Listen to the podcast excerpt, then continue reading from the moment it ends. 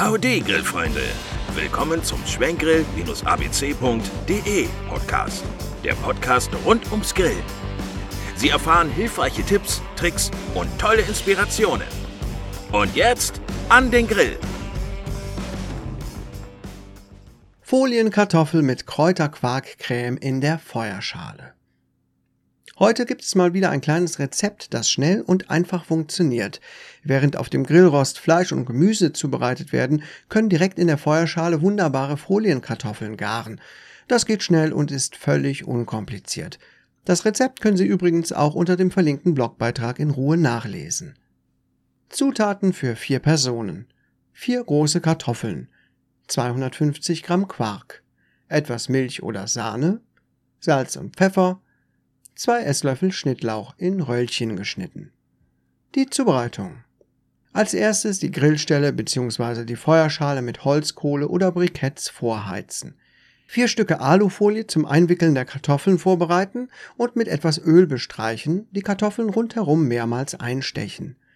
Mit etwas Salz und Pfeffer würzen und fest in der Alufolie verpacken. Kartoffelpakete am Rand der Feuerschale positionieren, nah an der Glut, aber nicht direkt in Berührung mit der Holzkohle.